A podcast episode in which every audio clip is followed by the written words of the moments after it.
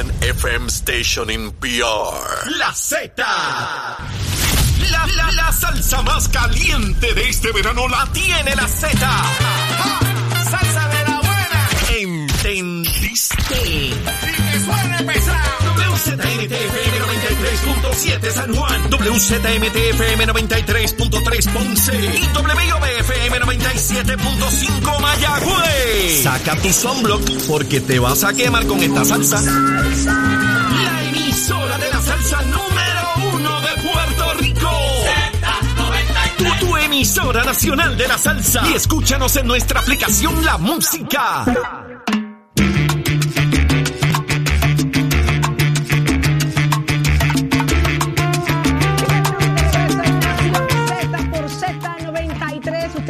Escucha a través de Z93.7 en San Juan, 93.3 en Ponce, 97.5 en Mayagüez, a través de las redes sociales. Denos seguir en Facebook y hágase parte de esta conversación. Y en la aplicación La Música, que es lo que hay en la aplicación. Buenos días, Jorge. Buenos días, Eddie. En la música, aplicación La Música, Sí. ahí está el podcast donde usted encuentra el contenido completo de Nación Z. Buenos días, Puerto Rico, una nueva hora que acaba de comenzar. Son las 7 y 5 de la mañana y estamos en vivo. Si usted quiere saber qué dijimos, qué discutimos, quiere repasar algo que hayamos estado discutiendo acá en Nación Z, vaya al podcast, al podcast de Nación Z, y así usted podrá encontrar todo el contenido que a usted le gusta de todas las mañanas. Eddie López, buenos días. Buenos días, Jorge. Buenos días, Saudi. Buen a todos día. los amigos que nos sintonizan esta nueva hora cargada de información, de noticias, pero sobre todo el análisis que a ustedes les gusta. Hágase parte de la conversación también en el Facebook Live. Aquí con nosotros, saludamos a siempre a doña Janet, a también está Angélica por ahí y todos nuestros buenos amigos que nos dejan sus comentarios y sugerencias, estamos leyéndolo, ¿sabes? Saudi. Levántate que el despertador te está velando y te agarra el tapón. Saudi, y un saludito que queremos darle a don Juan Saldaña de Bayamón. Ay, don ¿Cuántos son? cumple ¿Cuántos son? 80 añitos 80 de vida. Esto, don Juan, que está pendiente todos los días a Nación Z. Este saludo se lo envía Miriam Saldaña, su hija, que quiere que lo felicitemos acá. Así que, mire, muchas felicidades, muchas saludos, que Dios me los bendiga y gracias por estar conectadito con nosotros acá. Gracias, don Juan. Muchas bendiciones y mucha salud. Que mucho lo quiere la hija suya, Miriam. Así que ella le envía un abrazo bien, bien grande, mucho. bien grande. ¿Y qué está pasando? Entérese de esto y más, don Juan, en los titulares. Adelante, Carla Cristina. Buenos días, Jorge Saudi y las personas que nos ven a través de nuestro Facebook Live y quienes nos escuchan a través de Z93. El gobernador Pedro Pierluisi favoreció ayer la propuesta de los alcaldes para aumentar el actual 7% a un nuevo 8% los cargos por alquileres de vivienda a corto plazo en los municipios y que ese porcentaje adicional se destine a las arcas municipales. De otro lado, el Partido Independentista puertorriqueño, el Movimiento Victoria Ciudadana y el Proyecto Dignidad rechazaron ayer una medida radicada por la delegación del Partido Popular Democrático en el Senado que busca enmendar el Código Electoral. Y por otro lado, el presidente de la Cámara de Representantes, Rafael Tatito Hernández, espera reunirse con la Junta de Control Fiscal el próximo 22 de junio para presentar al ente la versión de presupuesto para el próximo año fiscal ascendente a 12.500 millones de dólares. Y en temas internacionales, el presidente de Ucrania, Volodymyr Zelensky, sostuvo que la ofensiva rusa en Donbass ha comenzado a perder fuerza y que las Fuerzas Armadas ucranianas van a recuperar tanto el Donbass como la península de Crimea. Mientras la buena noticia de esta hora es que alrededor de 3.300 libras de basura fueron recogidas en un esfuerzo que se llevó a cabo en cuatro playas de la isla con el propósito de concienciar sobre el cuidado del medio ambiente. Bajo la iniciativa Oceans Week de Corona, Puerto Rico, se logró realizar el que recogido de miles de desperdicios en las playas de Baciatalega en Piñones, Pozo de Teodoro en Isabela, Bullé en Cabo Rojo y Crash Boat en, en Aguadilla. Para Nación Z les informó Carla Cristina. Les espero en mi próxima intervención aquí en Z93. Somos, somos una mirada fiscalizadora sobre los asuntos que afectan al país. Nación Z, Nación Z. Por Z93, somos su noticia.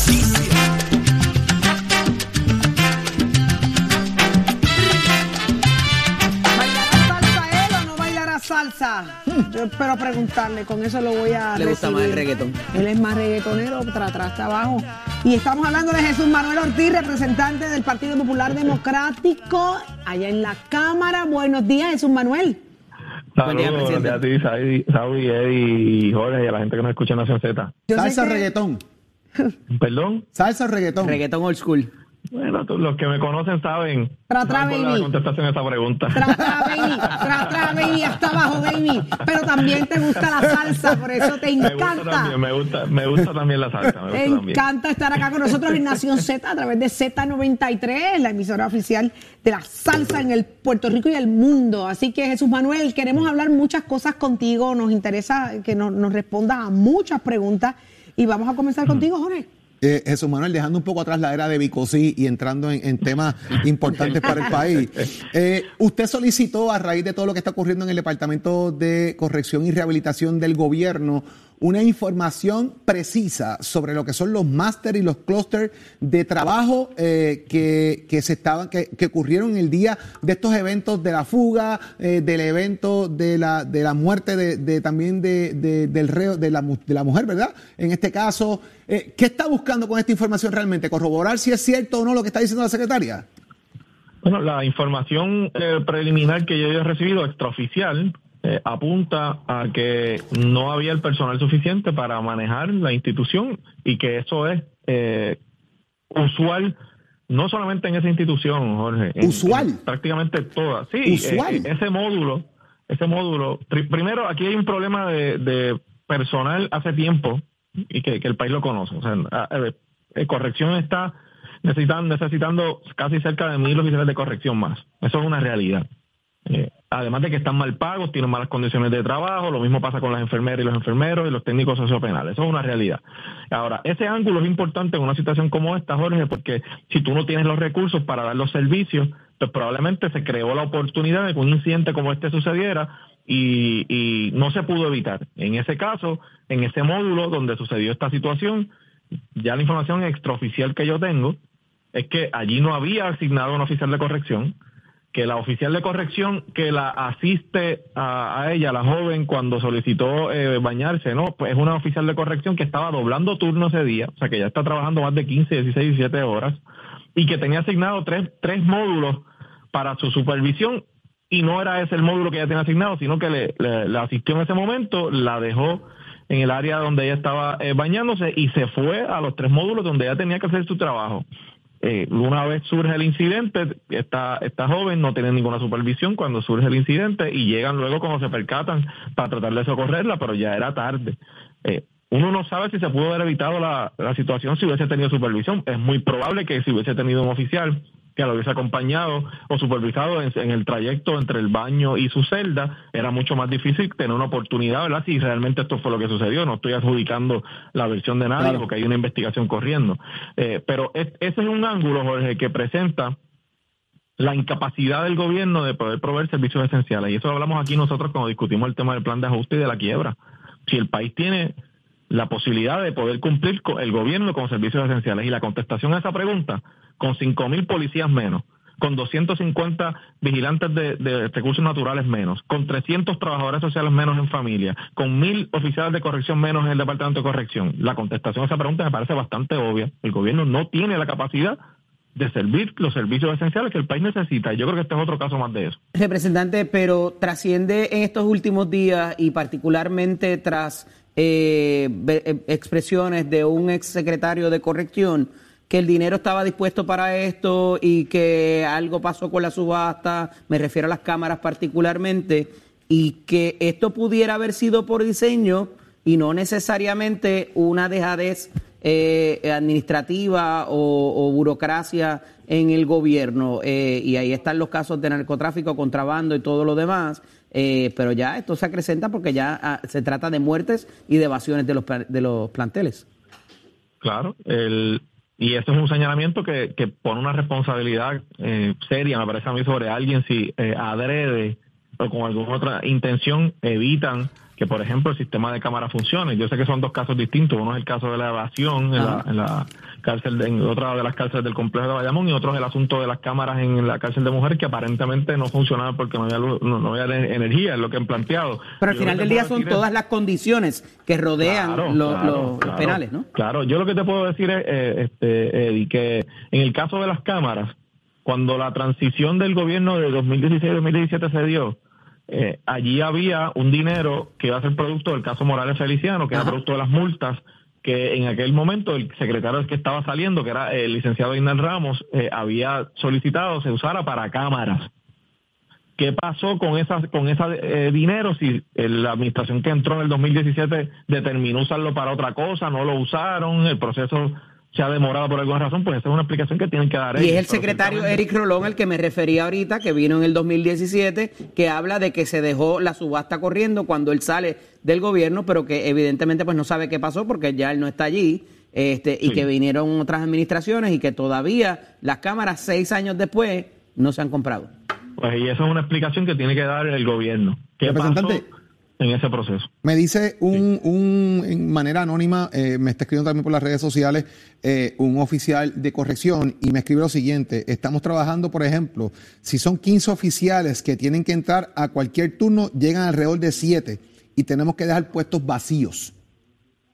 Sí, y todos los días, y lo que él dice es cierto, todos los días en las cárceles, en las distintas cárceles en Puerto Rico, hay puestos vacíos, master control vacío, módulos sin ningún tipo de personal asignado, eh, patrullaje del perímetro de las cárceles sin estar asignado. Falta de interés, falta de, que, de que den incentivo. ¿Qué falta entonces para que nuestros oficiales estén bien pagos y estén atendiendo verdad el, trabajo que, que, bien, que bien hacen? El, el tema del salario yo creo que eh, es, indiscutible que están mal pagos. O sea, 1.600 dólares como empieza un, oficial de corrección. Mm. Yo, yo exhorto al que me está escuchando que vaya a trabajar en una institución penal 16 horas, porque tienes que doblar turnos varias veces a la semana, quieras o no quieras, porque llegan, no, no tienes los oficiales completos. Un oficial por 25 o 30 confinados. Hasta 60, Jesús Manuel, me indican aquí. turno, 50 y 60 también, porque me lo han comentado los oficiales. Doblando turno, comenzando 1.600 dólares. Yo, quisiera que alguien que me está escuchando me diga si eso es razonable. Por supuesto que no lo es.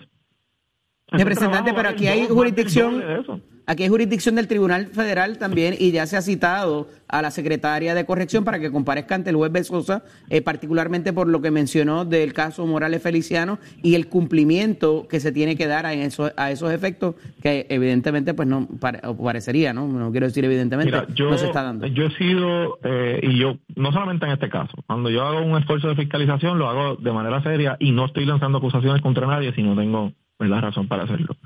El caso de, el, de instituciones juveniles, que es el que tú mencionas, ese caso, ahora mismo, la posibilidad del desacato es responsabilidad de la secretaria actual, porque en tres ocasiones, según la información que ha salido públicamente y el juez ha dicho, eh, corrección no ha cumplido con una disposición que es notificar al Tribunal Federal sobre cualquier cambio de funcionario en el, manejo de instituciones juveniles que afecte ese caso federal y aparentemente corrección no lo ha notificado. Eso sí es responsabilidad de la secretaria actual, que lleva casi año y, seis meses ahí.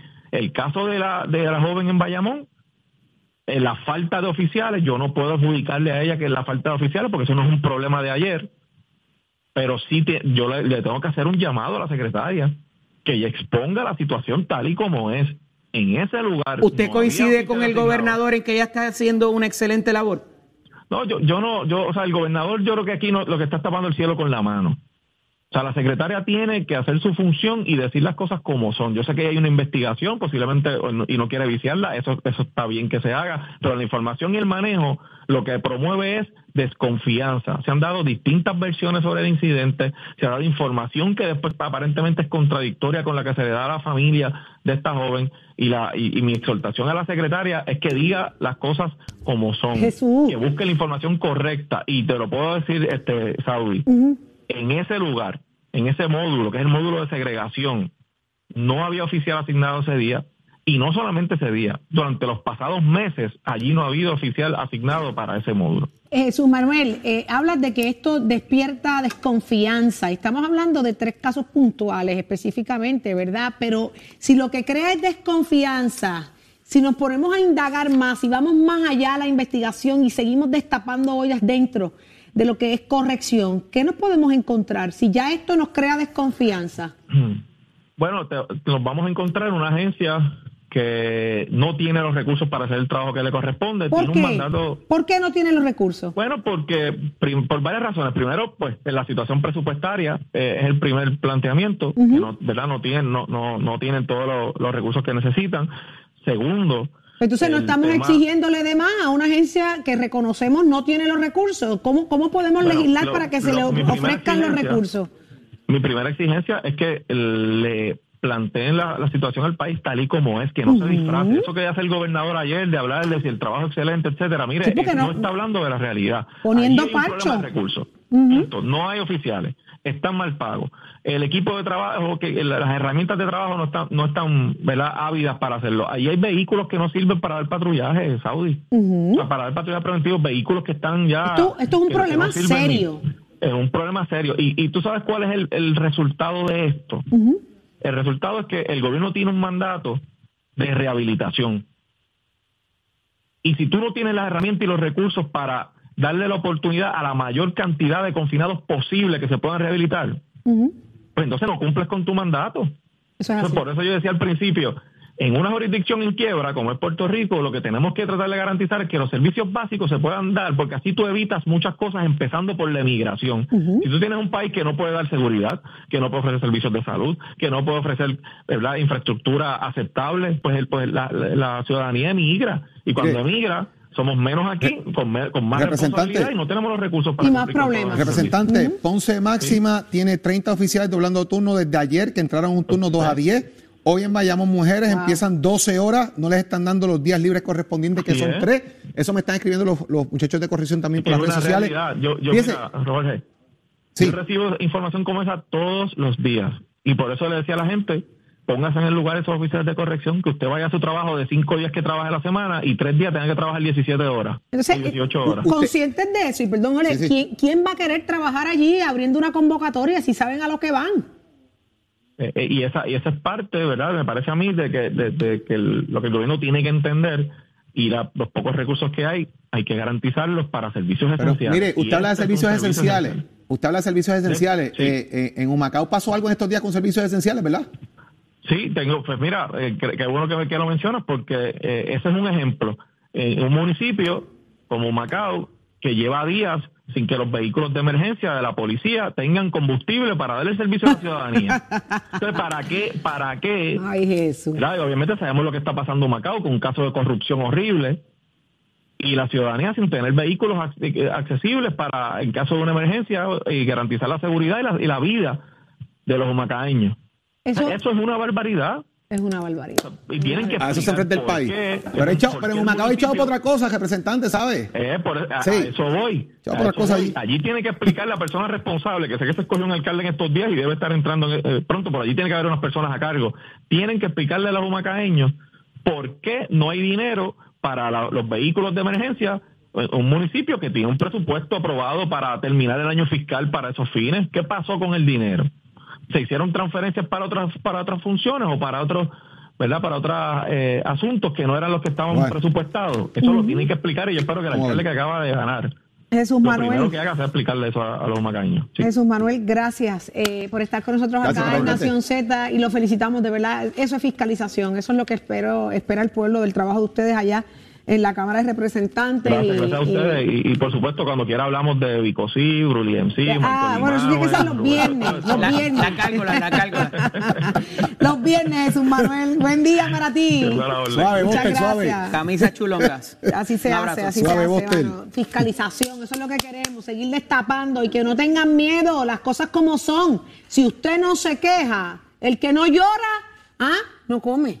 Exacto. ¿Entiendes? Sí, no come. sí, no come. sí, sí, sí. Y Por si eso. no destapamos la olla, ese es un caso, estamos hablando de corrección y así sucesivamente dentro de la policía, bomberos. Las agencias están manga por hombro, manga por Y hombro. los municipios, Saudi, pero Y ¿cómo tú vas a tener las patrullas y las ambulancias sin gasolina tres días? absurdo, es absurdo, es absurdo. Me dio hambre. Es absurdo. Complicado. Me dio hambre.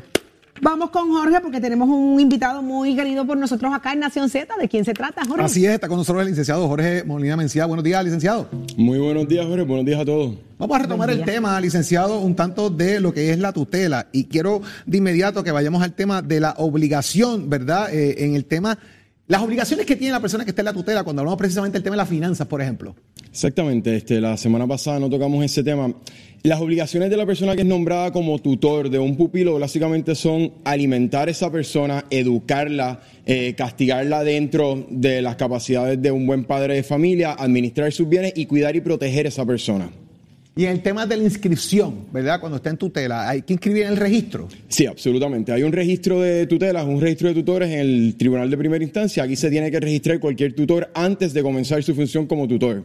Eh, también, como parte de este requisito, de, este procedimiento para ser nombrado tutor, hay que rendir unas cuentas anuales de la tutela, hay que hacer un inventario de todos los bienes del pupilo y hay que siempre estar este, salvaguardando los mejores intereses de ese pupilo.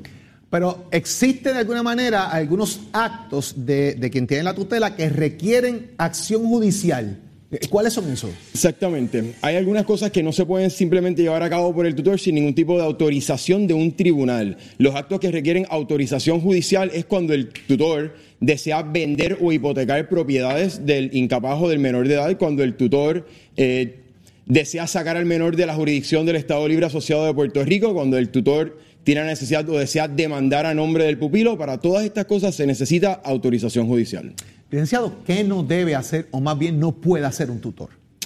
El tutor está imposibilitado o no se supone que adquiera ningún tipo de interés en las propiedades del pupilo. El tutor no se supone que haga ningún tipo de, se dé algún tipo de remuneración, que se pague a sí mismo por el tutelaje sin autorización del tribunal y más importante, el tutor se supone que cuide por, y administre todos los bienes del, pupilo como un buen padre de familia. ¿Puede cobrar una persona tutora? La persona tutora puede cobrar, pero siempre es de, de, acuerdo a las funciones que está realizando como tutor y con autorización judicial. ¿Y cómo yo puedo remover a un tutor que está en funciones? La, tutoría termina, la tutela termina por varias razones. Las razones normales es pues cuando cesa la incapacidad de un incapaz o cuando cesa la minoría de edad de un menor de edad y llega a la mayoría de edad.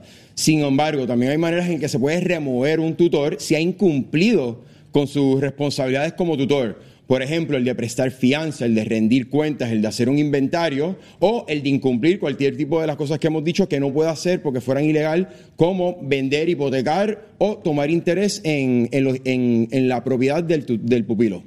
Licenciado, ¿dónde la gente puede conseguirlo para abundar más sobre esta o cualquier otra información o dudas de aspectos legales que bien tengan consultar con usted? Pues mira, estamos siempre disponibles en el 787-740-6188 y el correo electrónico de la oficina es molinatorolawoffice.yahoo.com. Muchas gracias, licenciado Jorge Molina. Me por estar con nosotros. Gracias a Como todos los miércoles aquí en Nación Z. Paso contigo, Saudi. Así mismo es, Jorge, y otro que ya está listo, listo con información, mire, al grano, al día, aunque estos pelean por los Red Sox y los Yankees, siempre trata de llevar la fiesta en paz. Ay, perdón, al revés, espérate. Ay, es que siempre es un problema hablar de los Yankees y de los Red Sox en Dilo al revés, Red Sox y Yankees. ¿Cuántos juegos han ganado los, los Yankees? 45 eh, juegos. Eh, eh, Tienen el mejor récord de la liga. Eso? que siempre en octubre se cuelgan, así que el que vuela mucho se le queda soga corta. Mm. Ok, vámonos con Tato Hernández. Tato Hernández, somos deporte. Déjalo, que, que, esté de fiesta. Vamos a ver cuando la primera temporada, la, primera, la mitad de la temporada acabe, que después del juego estrella, vamos a ver dónde van a estar los Yankees y cómo terminan, porque no es cómo se empieza. A ver si va a conservar esa misma frescura que tiene en el host. Eddie, yo creo vamos que yo soy yankee vamos a como ver, tú. vamos a ver, a ver, señora. Dice, bueno, mientras tanto nos vamos con el deporte aquí en Nación Z. Somos deporte, ahora vamos a estar hablando del tenis de mesa. Pero ustedes saben qué?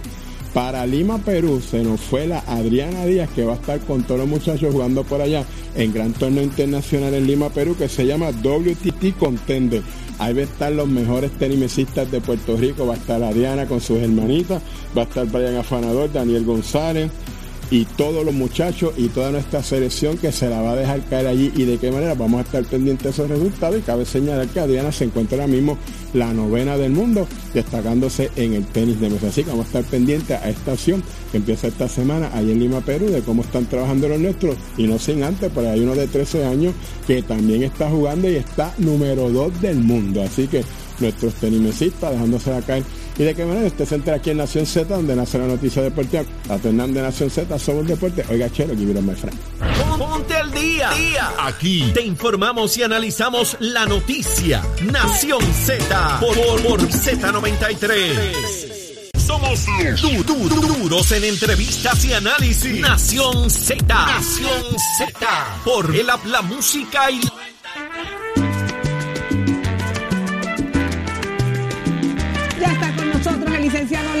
De Frente al País. Buenos días, licenciado. Buenos días, Leo. Leito. Saudi, Eddie, Jorge y toda la gente que nos ve y nos escucha aquí a través de Nación Z. Qué bueno que está con nosotros ya tempranito aquí en la mañana. Vamos a hablar de inmediato, sorprendidos todos. Acabábamos de escuchar hace un rato a Jesús Manuel, presidente de la Comisión de Asuntos de Gobierno, y el tema de corrección nos sorprende muchísimo. Eh, licenciado, desde, desde su perspectiva, ¿qué usted cree que es lo que está pasando aquí? Él, él habla de que, que tienen que decir las cosas como son y destapar lo que allí está pasando, que a su, de su- desde su juicio, ¿cómo ve la situación? Bueno, mira, yo lo que a mí me sorprende, me extraña, es que eh, la, la joven fallecida estaba bajo la custodia del Estado, ¿verdad? Sumariada bajo la custodia del Estado, pero no había custodia del Estado. Es decir, la jefa de los guardias correccionales, del sindicato de guardias correccionales, ha indicado que no había al momento del fallecimiento, no había alguien que estuviera allí monitoreando, que estuviera supervisando, que estuviera custodiando, ¿verdad? O sea que está la persona bajo la custodia del Estado, pero no hay un representante del Estado que lleve a cabo esa custodia y eso le debe volar la cabeza a cualquiera. Y yo lo, lo que propongo es lo siguiente, y esto puede sonar antipático para algunas personas, pero creo que llegó el momento de tener esta conversación, evaluarlo. Hay un proyecto del Senado eh, radicado, el 437, que contempla eh, esta situación, y es lo siguiente. Si partimos de la premisa correcta, del dato, no la premisa, de- de- del- del dato cierto de que no hay suficiente personal, el representante Jesús Manuel ha dicho que hay una escasez de hasta mil guardias correccionales y reclutarlos va a ser sumamente difícil porque 1.600 dólares mensuales no recluta a nadie hoy día.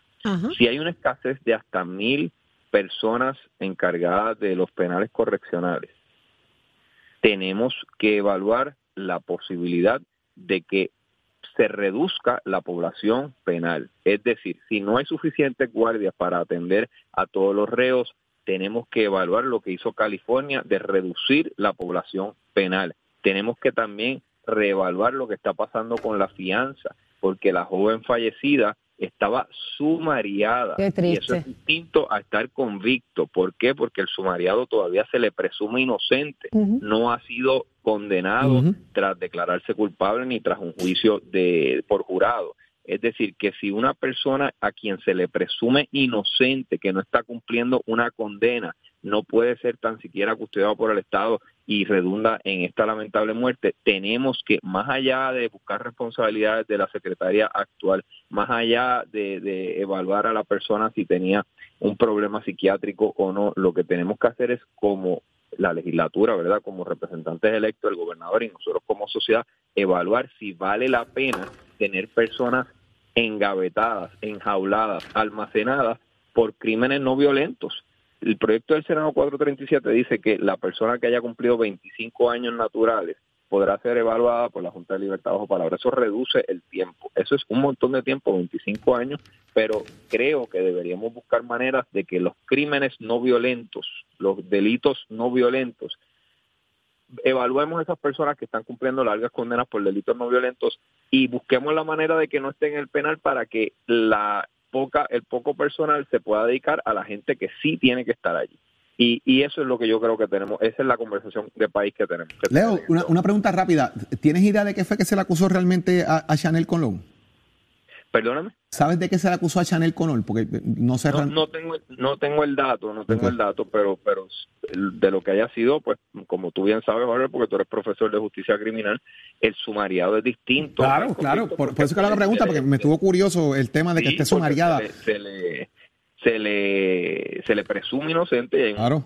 Esto es, mira, esto es que no tenía los chavitos para la fianza y no los pudo Eh, pagar y, ese, y tal. ese es otro ese es otro ángulo que tenemos que toma- tener muy en cuenta que esto también es un asunto de, de, de clase de clase social Claro. si la persona sumariada hubiese tenido los recursos para pagar su fianza no estaría encarcelada si hubiese tenido suficiente dinero para pagar la fianza estaría en su casa muy probablemente O sea que también tenemos que evaluar que estas situaciones a quien más afectan es a las personas pobres, a las personas más vulnerables, como en efecto una mujer que se dice tenía unos problemas psicológicos, que no tenía suficientes recursos para pagar su fianza. Y recordemos que hay un derecho constitucional a que la fianza sea justa, módica y razonable. Y es un derecho constitucional que los puertorriqueños han ido a refrendar en las urnas tres veces. El puertorriqueño tiene eso muy cerca de su, de su mente y de su corazón. Leo, el juez Francisco Besosa citó a Ana Escobar a una vista mañana en el Tribunal Federal del Viejo San Juan en caso de negociado de instituciones juveniles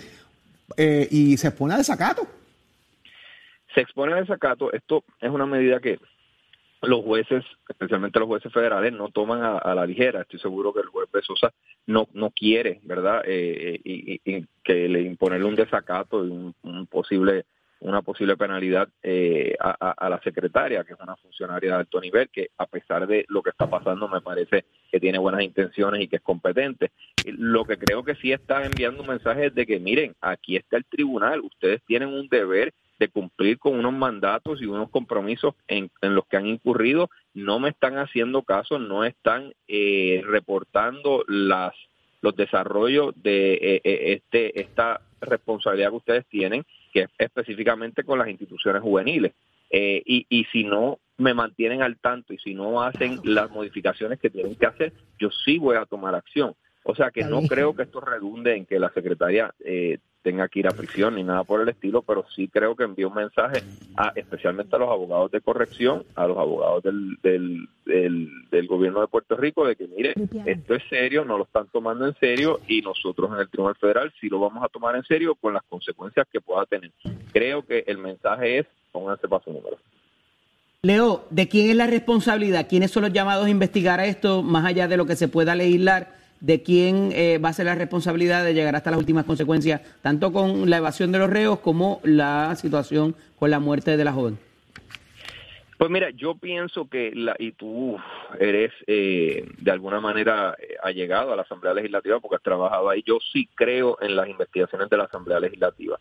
Creo en las asambleas de, la, creo en las investigaciones de la Asamblea Legislativa porque son los llamados a, a través de esas investigaciones eh, legislar. Y vimos en eh, en los casos grandes de Watergate en Estados Unidos Cerro Maravilla en Puerto Rico que las investigaciones legislativas sí pueden tener un efecto contundente. Creo que la Asamblea Legislativa debería investigar esto como un macro. Y, y sí puede haber una motivación política siempre la va a haber pero creo que es necesario que la Asamblea Legislativa se involucre se inmiscuya porque podría redundar en legislación puntual. Por ejemplo, lo que yo estoy proponiendo, estoy seguro que muchas personas van a decir, no, pero ¿cómo van a sacar reos? Pues hay que evaluarlo, ¿verdad? Hay que determinar cuáles serían los criterios, pero eso podría ser una consecuencia de una investigación seria que, que, que evalúe el macro de por qué se fugaron dos personas, por qué una joven sumariada que se le presumía inocente no tenía custodia al momento de lamentablemente fallecer, sea que se le quitó ella misma la vida, o sea que un tercero se, se la, la, mató, no sabemos todavía la conclusión final que va a tener la investigación, pero creo que se tiene que ver en un macro, no podemos ver estos tres casos aisladamente y también tenemos que evaluar que cómo van a reclutar personal con 1.600 dólares mensuales. Eso no va a pasar y el salario es parte integral de este asunto. Si quieren tener suficiente personal para velar todos los módulos, para todas las prisiones, para todos los penales, hay que reclutar personal y eso se hace en un momento en que la inflación está tan disparada, en un momento en que todo el costo de la gasolina, de, de, de los enseres, de los alimentos está tan y tan trepado, 1.600 dólares no da, no da, para vivir dignamente. Y entonces, ¿cómo vamos a reclutar gente que está a cargo de velar personas bajo la custodia del Estado si no si no atendemos el asunto salarial? Eso es fundamental. Increíble. No hay, no hay para las cámaras, imagínense. Correcto. Y yo quiero saber, esta tengo una, tengo una, una pregunta, eh, precisamente en la cárcel donde ocurrió esto con esta joven, lamentablemente, ¿las cámaras servían? Tengo esa pregunta. Eh, la, la información que ha trascendido, no, no tengo el detalle, pero la información que ha trascendido es que no, que no había ah, cámaras en ese momento. Ah, tampoco. Que no había cámaras en ese momento, por lo menos en el módulo donde, donde sucedió el evento. Oye, ¿Qué cámara? Seguridad ¿Qué Ni cámara? habían, máxima. ni habían oficiales ¿Qué cámara? No habían oficiales, no había seguridad. Estamos sea bien. Dios. Vamos bien. Vamos bien. Ey, señor. Licenciado Leo Aldrich, gracias. Como siempre, como todos los días. Hola, Leo. Me la disfruto muchísimo. Gracias, abrazo, gracias Leo. como siempre. Lo seguimos allá en las redes sociales para mantenernos al tanto de esto y otros asuntos. Óiganme, ya está con nosotros el senador Juan Zaragoza. Muy buenos días. Buenos días, gracias por la invitación. Buenos días, senador. Qué bueno que está con nosotros. Estamos al otro lado con el presupuesto, Zaragoza. bueno, al, al otro lado de... Ay, esa risa me dice que no. Sí, no, no, porque pues, tú sabes, estamos, oye, para nos- ponernos de acuerdo Cámara y Senado y hasta con el gobernador no es problema. El problema entonces eh, falta el capítulo de la Junta. Ese, ese es el que estar empezando los próximos días. Este, por eso, por eso es que me reí. O sea, de- al otro lado todavía no hemos llegado. Ay, ¿Qué ay, falta? ay. ¿Qué falta? Ya, ya llega, vamos para comité de conferencia ya. Lo que hicimos fue cambiar quizás las partidas, pero más o menos se queda igual la misma cantidad de, de presupuesto eh, eh, asignado realmente. ¿Qué falta de la Junta ahora? Exactamente, exacto. Primero que te pregunto, ¿cuánto tiempo tengo? Bueno, eh, vamos bien apretados de tiempo, así que eso es a las millas, eh, senador.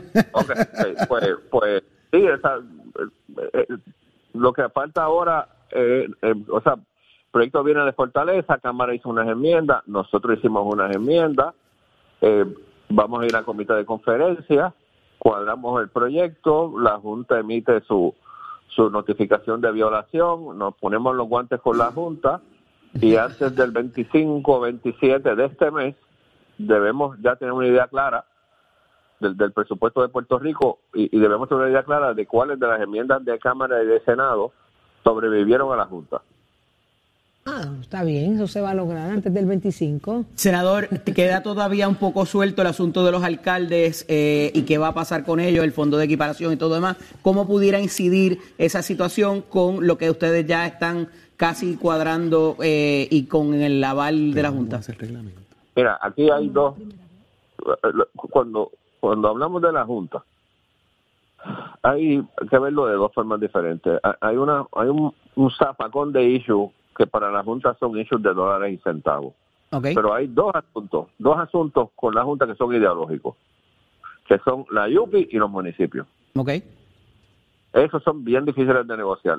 La palabra fondo de equiparación para la Junta es mentarle la madre a la Junta. O sea, no, no pierdas el tiempo que nadie en este país pensando que mientras esté la Junta se puede ajustar el fondo de equiparación. O sea, que este titular de ayer de que decían de que por dos años se iba a mantener, eso era una quimera. No, no, no, no, no, no, ni te ocupes. Te ocupes aquí. Igual que la YUPI. Igual que la YUPI aquí, la, la alternativa es bailar alrededor de eso, conseguir unos fondos adicionales para cosas puntuales, pero ni para el mencionarle el fondo de equiparación. Y en el caso de la YUPI, ni para el mencionarle el, el, la asignación básica de los 444 de- del Fondo General, que está, que está en el plan fiscal de, de la O YUPI. sea que lo que tenemos es que decirle que es el mismo perro con diferente collar, cambiarle el nombre. Exactamente, por ejemplo, mira, para la YUPI, yo estoy pidiendo treinta y pico de millones para que asegurarme que la que ciencia médica no pierda la certificación. Con nombre y apellido. Algo que, que, que cuando ellos lo oyen, dicen, caramba, eh, esto, esto se necesita. ¿Ves? Pues así es que hay que bregar con la Junta en esos dos temas. Porque de nuevo, eh, eh, eh, eh, lo de equiparación de eso, muchachos, ni se lo mencione. Senador, Ah, pero ¿se, sí. le, se le va a meter la mano al bolsillo a la gente de nuevo para atender el tema de los municipios? Hay impuestos nuevos. No, no, no, no, no. Este proyecto es de, de presupuesto nada más. Aquí no hay, aquí no hay impuestos, no, no, ninguno. Pero se Ninguno. podría, se podría pensar en eso para atender el tema de los fondos de equiparación. Eso es lo que se están proponiendo. Sí, Eso, eso siempre es una posibilidad. Yo no creo que haya ambiente, por lo, por lo menos en la legislatura no hay ambiente para más impuestos. Dios, No, no hay. No, Dios no. mío. Yo- Ah, pero, no creo eh, eh, Eric, ¿llegará el humo blanco? El otro asunto, senador, que está también ahí bien puntual es lo de la, lo de la reforma laboral. Eh, el gobernador dice que le den fundamento para, para oponerse porque eh, verdaderamente no es un asunto de dólares y centavos y crea un clima de inversión y demás que, que es necesario para poder tener empleados en, lo- en los puestos de trabajo que tanta falta hacen.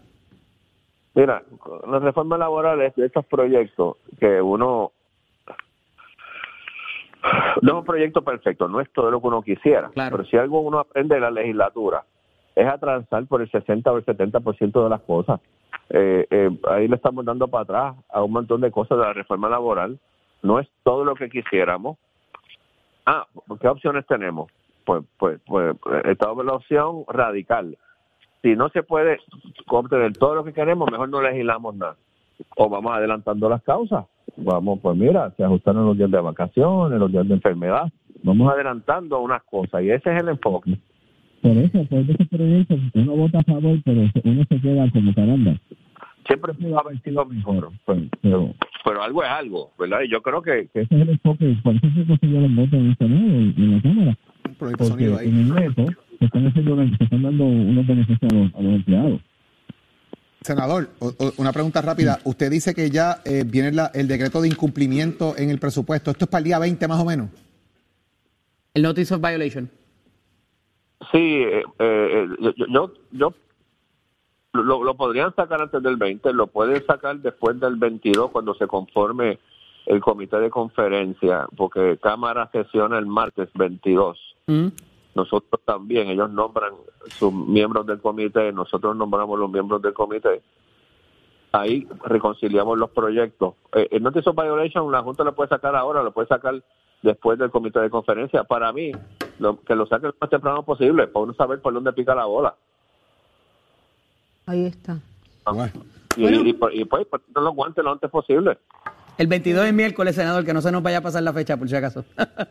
ah, carajo, pues yo, gracias, yo que es de 22 por ahí, pues 21.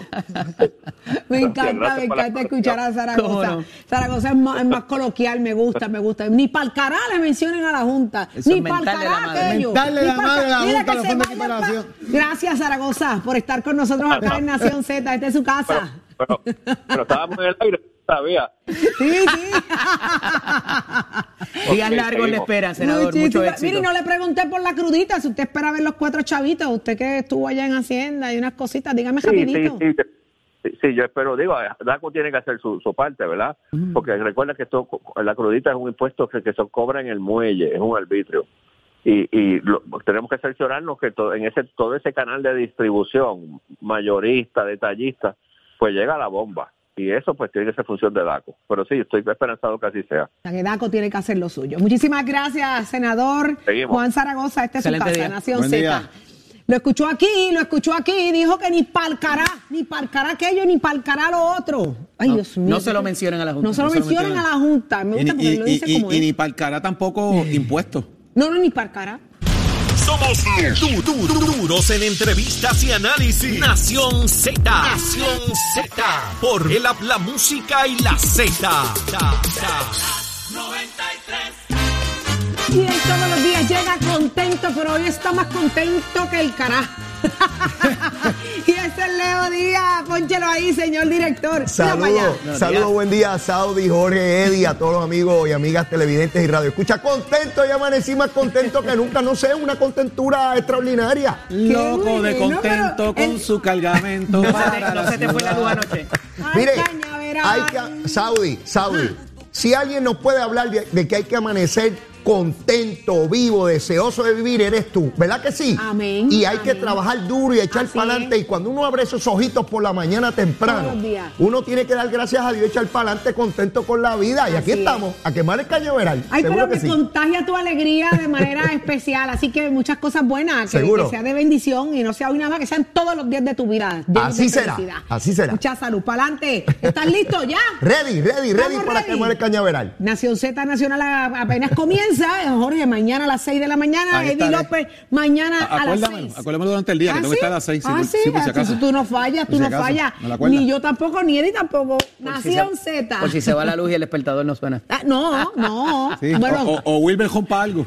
Si es mañana. Saludos, saludos Sonia Pacheco y saludos a Georgie Navarro. Georgie Navarro tiene dos multas. ¿Se enteraron ahora que el despertador sonó? Dos multas tienen los dos, una multa cada uno. Esa la cuadramos el próximo, la próxima semana. Será entonces hasta mañana, si Dios lo permite. Adelante, Leo Díaz.